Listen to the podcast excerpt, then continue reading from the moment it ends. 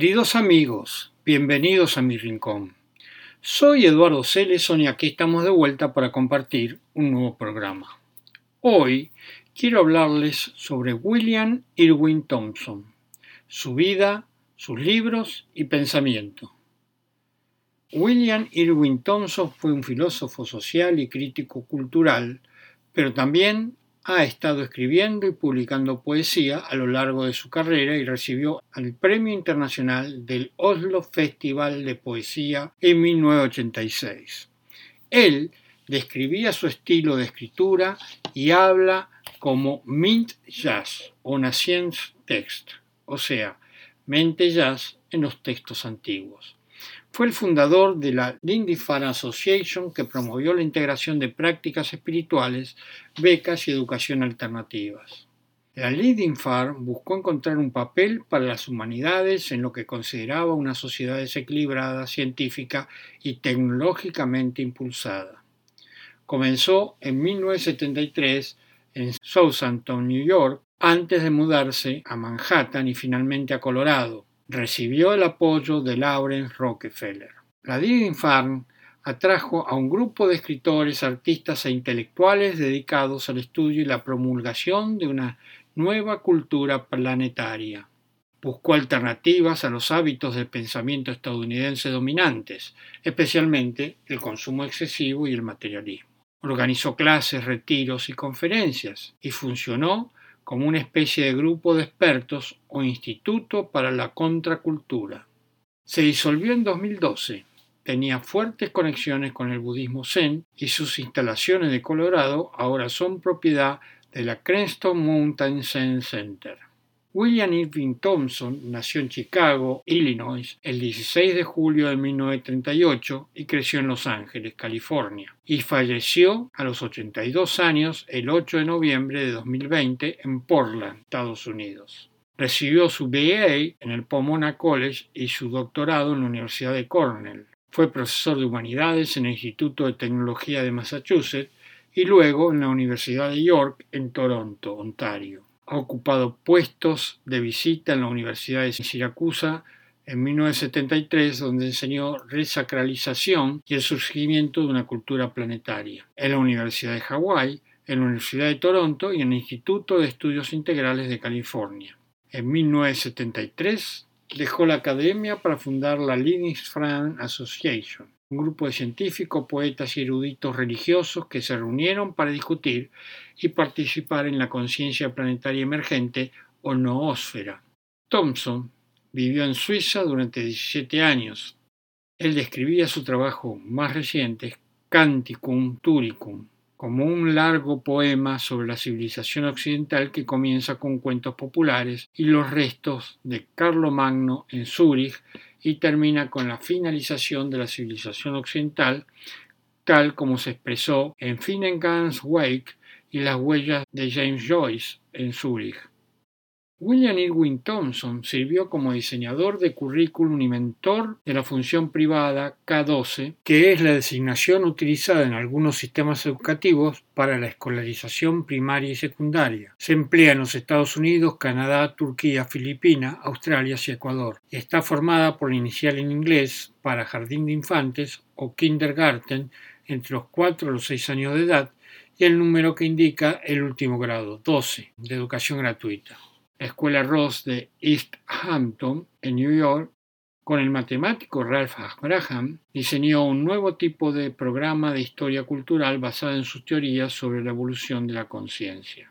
Thomson estaba influenciado por el filósofo británico Alfred North Whitehead, el suizo Jim Gebser, historiador cultural, el místico Rudolf Steiner, el filósofo védico Sir Aurobindo Ghosh, el famoso defensor de Kirya Yoga, Paramahansa Yogananda, con su introducción de los principios védicos hindúes y prácticas, como en el yoga, a la población occidental y los medios de comunicación, Thompson realizó un acercamiento entre un conjunto diverso de tradiciones, incluyendo la epistemología autopoética de Francisco Varela, un biólogo y filósofo chileno, investigador en el ámbito de las neurociencias las ciencias cognitivas y la filosofía de la mente, La teoría endosimbiótica de la evolución de Lynn Margulis, destacada bióloga estadounidense considerada una de las principales figuras en el campo de la evolución biológica. La teoría de Gaia de James Lovelock, un científico independiente, meteorólogo, escritor, inventor, químico atmosférico y ambientalista. Los sistemas de pensamiento complejos de Ralph Abraham, un matemático estadounidense, miembro del Departamento de Matemáticas de la Universidad de California en Santa Cruz, las novelas de Thomas Pynchon, escritor estadounidense, considerado uno de los novelistas más célebres de la actualidad, y el místico David Spangler, un filósofo espiritual estadounidense autodenominado místico práctico. Recibió el premio del Festival Internacional de Poesía de Oslo en 1986, como comenté antes, y describió su estilo de escritura y habla como jazz mental sobre textos antiguos.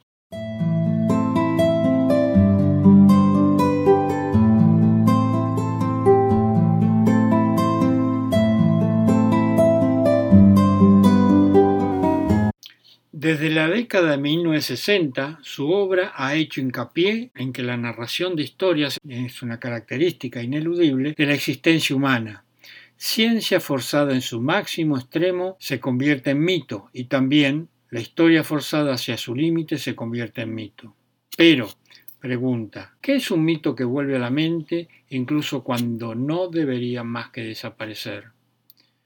William Irwin Thompson encuentra que su papel como historiador cultural es un potencial vínculo de trascendencia.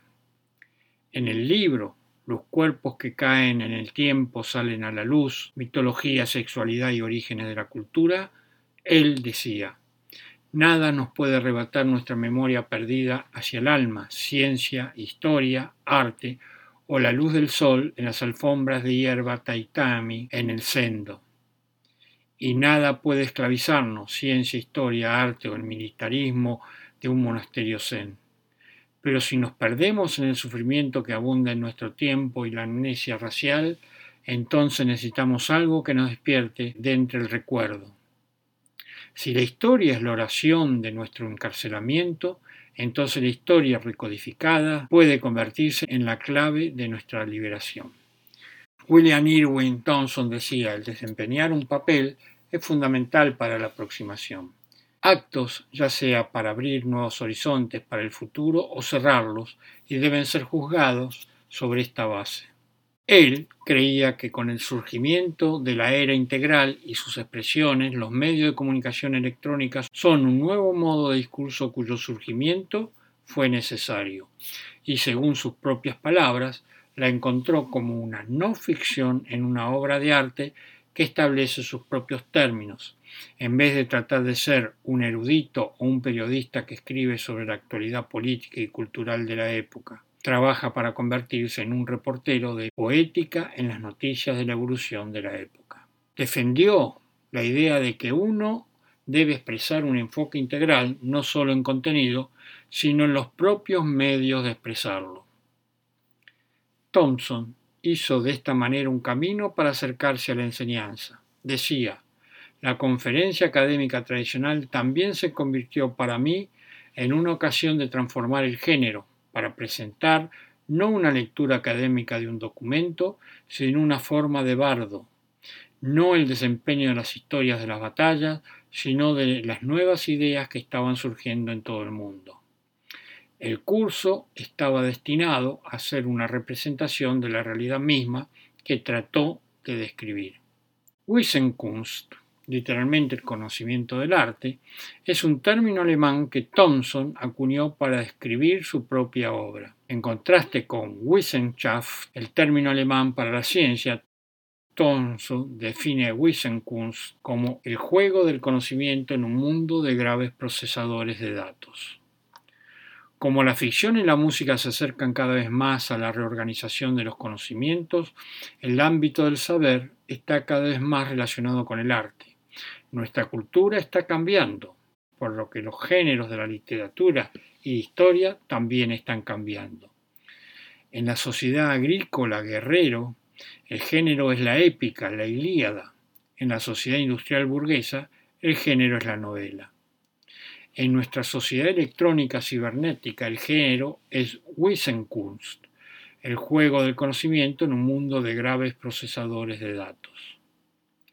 Las ficciones académicas de Jorge Luis Borges o las revisiones de los inexistentes libros de Stanislav Lem son ejemplos de nuevas formas de arte de una sociedad en que la humanidad vive, no inocentemente en la naturaleza ni en la confianza de las ciudades, pero apocalíptico en una civilización en un punto de inflexión con el universo. En un momento como este, el escritor se convierte en un profeta, el compositor en un mago y el historiador en un bardo, una voz que recuerda antiguas identidades.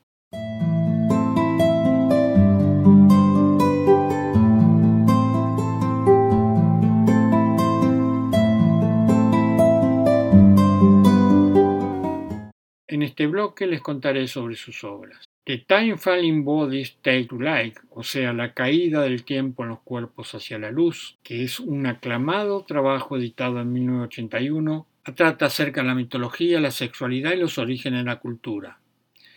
Thompson en este libro critica las pretensiones arrogantes de la sociobiología de Edward Osborne Wilson, que intentó subsumir las humanidades a la biología evolutiva.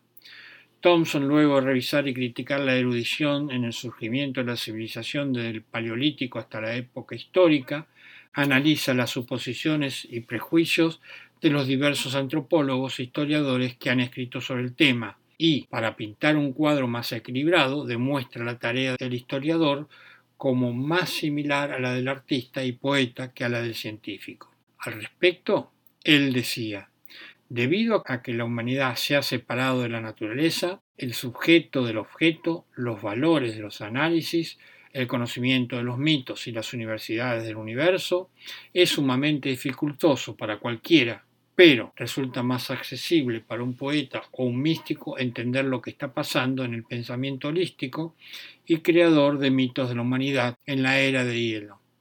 El lenguaje que usamos para hablar del pasado habla de las herramientas, los cazadores y los hombres, cuando todas las estatuas y pinturas que descubrimos nos grita que la humanidad en la edad de hielo fue una cultura del arte, el amor por los animales y las mujeres. Thompson consideraba la religión en la edad de piedra expresada en las figuras de Venus, las pinturas de la cueva de las Lascaux, Catal Uyuk, y los artefactos formados a principios del chamanismo. Él sostenía la tesis de una manera de concebir la humanidad que se propagó por todo el mundo y se dividió en culturas separadas. Esta religión madre de todas las religiones chamánicas se convirtió en las diversas tradiciones esotéricas y religiones del mundo. El uso de este modelo está comprendido dentro del análisis de la mitología egipcia, los himnos sumerios, la epopeya de Gilgamesh, el culto de Quetzalcoatl y muchas historias, mitos y tradiciones. Thompson hace mención a menudo acerca del Kirya Yoga y el Yoga Nidra a lo largo de estos análisis y esta parece ser la tradición espiritual con la que se siente más cómodo. En su trabajo de 1996, cuyo título Nacimiento, artefactos y textos de la evolución de la conciencia, Thompson ha seguido un criterio que fue similar a su libro de 1981. Sin embargo, una diferencia notable es que el trabajo de 1996 es influenciado por la obra de Jan Gebser sobre los fenómenos culturales. La frase coming into being, de venir hacia el ser, es una traducción del término griego ginestai, de la cual la palabra génesis se deriva. En su libro, publicado en 2004, El yo y la sociedad, estudios sobre la evolución de la conciencia, Thompson profundiza en la evolución de la conciencia en la colaboración con el matemático Ralph Abraham, emparentando temas relacionados con las estructuras de Gebser a los periodos en el desarrollo de las matemáticas, o sea, aritmética, geometría algebraica, lo dinámico y lo caótico, y en la historia de la música. William Ewing Thompson estaba fascinado por Los Ángeles, donde creció, y Disneyland, que él consideraba como la esencia de Los Ángeles. También escribió un libro de tratamiento de la longitud del levantamiento de Pascua de 1916, que fue el fin del siglo de dominio inglés sobre Irlanda. Y aunque estrictamente hablando esto recién será el comienzo del fin, Su carácter simbólico y su utilización como ícono nacionalista nos permite hacer un estudio de varios aspectos de las relaciones internacionales.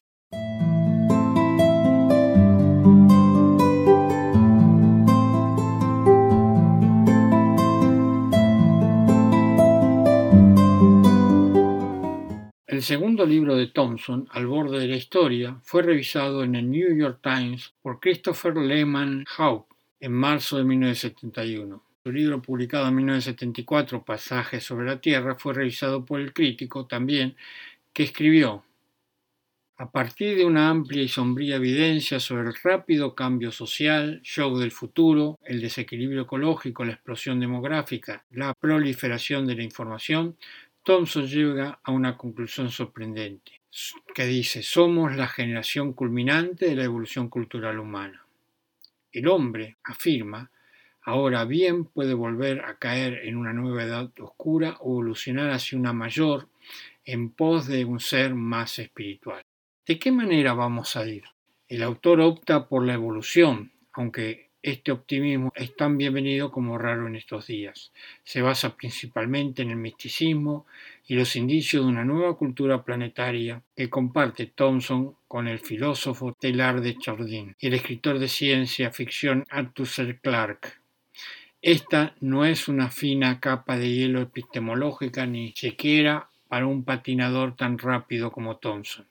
De acuerdo con ello o no, Tour de los Misterios Mágicos es siempre fascinante y mágico viaje hacia el potencial humano. Su libro de 1981, El tiempo que los cuerpos que caen a la luz, mitología, sexualidad y los orígenes de la cultura, que fue revisado en el Book Review del New York Times por Christopher Lehan Haupt, este llegó a la conclusión de que William Irving Thompson ha pasado parte del camino hacia el rescate de la mística de sus amigos occidentales, pero solo una parte del camino. Daniel Pinchbeck, autor del libro 2012 El retorno de Quetzalcoatl, se refiere a Thompson como un crítico cultural, un místico, un yogi practicante y uno de los pocos intelectuales modernos para apreciar la obra de Rudolf Steiner. Y de este autor les contaré en otro podcast, de un pequeño número de pensadores originales que no solo entiende nuestro actual callejón sin salida, sino también se da cuenta de que esta no es toda la historia. Algo más se está llevando a cabo. Así, un movimiento sideral de la conciencia nos devuelve a niveles de conciencia negados y reprimidos por el empuje de nuestra civilización materialista actual. Esencial proceso, de acuerdo con Thompson, es un cambio de nuestra comprensión del mito. Podemos cambiar de una sensibilidad postmoderna en la que el mito es considerado como un sistema absoluto y autoritario, del discurso de una cultura planetaria en la que el mito es considerado como isomórficos, pero no idéntica en las relaciones científicas. La obra de Thompson también ha influido en tales críticos culturales como John David Eber, Leonard Shine, Khrushchev, Douglas y John Lovell.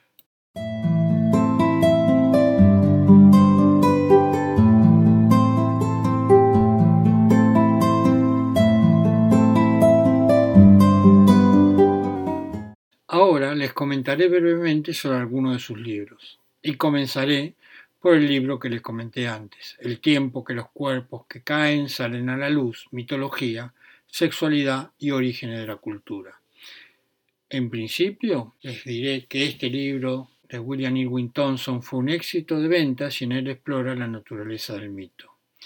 En él, Thompson reconoce el poder persuasivo del mito para crear e informar la cultura, teje la capacidad humana para crear vida y comunicarse a través de símbolos con mitos basados en forma de poder masculinas y femeninas e intrigó a los lectores con sus pensamientos sobre la mitología y la sexualidad.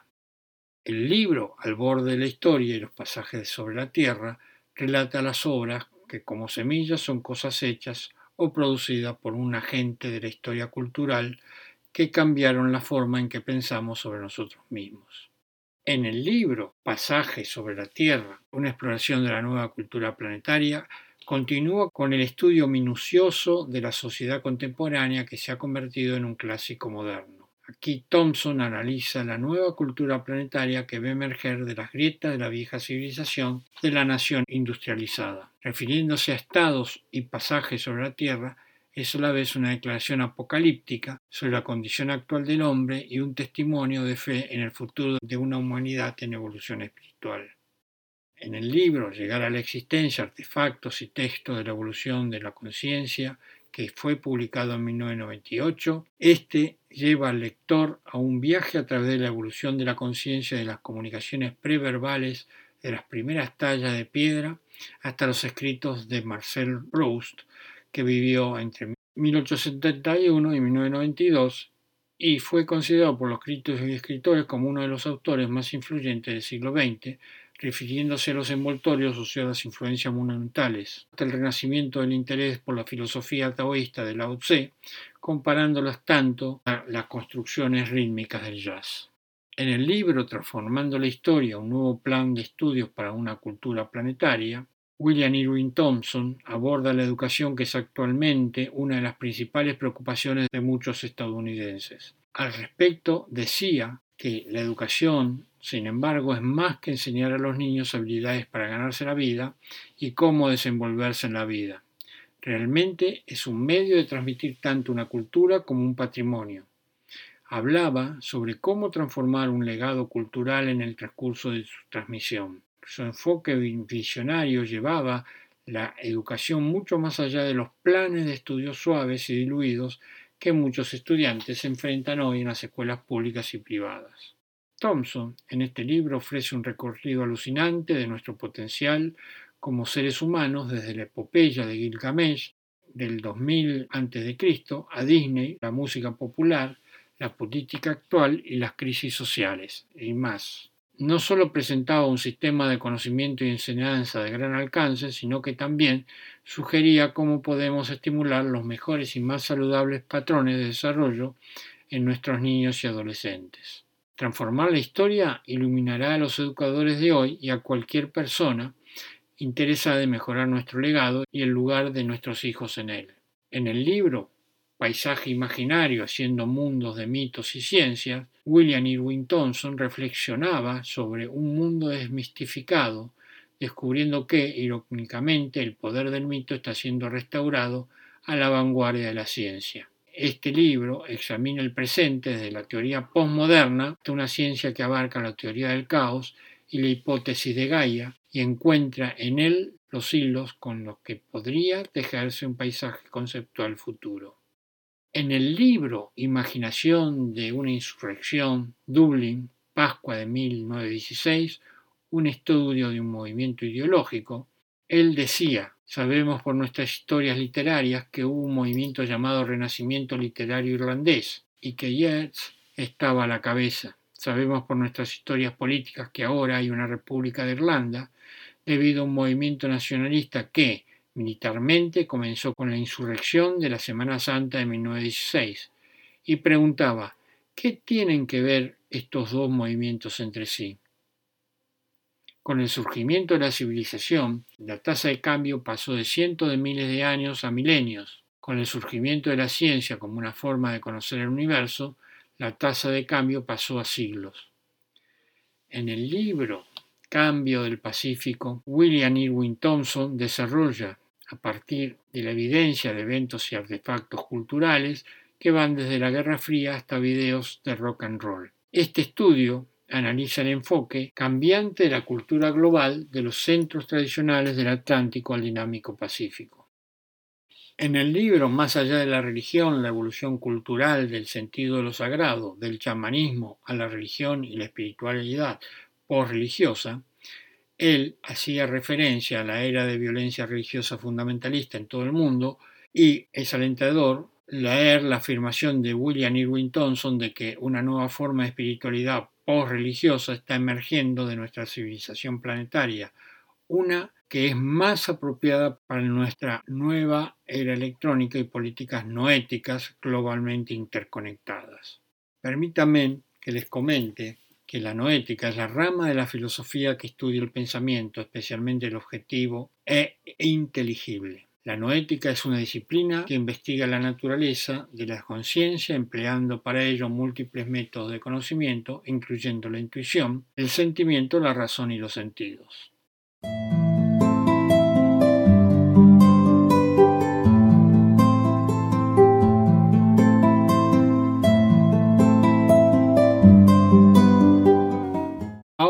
Para que completen el conocimiento de este filósofo, le leeré algunas frases la primera, refiriéndose al universo, dice, no toda la inteligencia artificial puede ser ahora, por lo que si nos equivocamos, las consecuencias no solo se encuentran dentro de la institución o de una cultura nacional. La segunda frase se refiere a la inteligencia y William Irwin Thompson dice, el proceso consciente se refleja en la imaginación. El proceso inconsciente se expresa como el karma la generación de acciones divorciadas del pensamiento y alienados del sentimiento. La tercera frase dice, refiriéndose a la imaginación, las catástrofes son a menudo estimulados por el hecho de no sentir la aparición de un dominio, por lo que no se puede sentir en la imaginación que se experimenta como una sensación encarnada en la catástrofe. La cuarta frase respecto del fracaso dice, en el campo de policías y ladrones, una prohibición sirve para estructurar un mercado negro y la economía sumergida. La quinta frase dice, si usted no cree su destino, usted tendrá su destino infligido sobre sí. La sexta frase de William Irwin Thompson dice, por primera vez en la evolución humana, la vida individual es lo suficientemente larga y la transformación cultural lo suficientemente rápida que la mente individual es ahora un actor constituyente de la transformación global de la cultura humana. Y la séptima y última frase de William Irwin Thompson dice, el propósito consciente de la ciencia es el control de la naturaleza y su efecto inconsciente es la interrupción y el caos.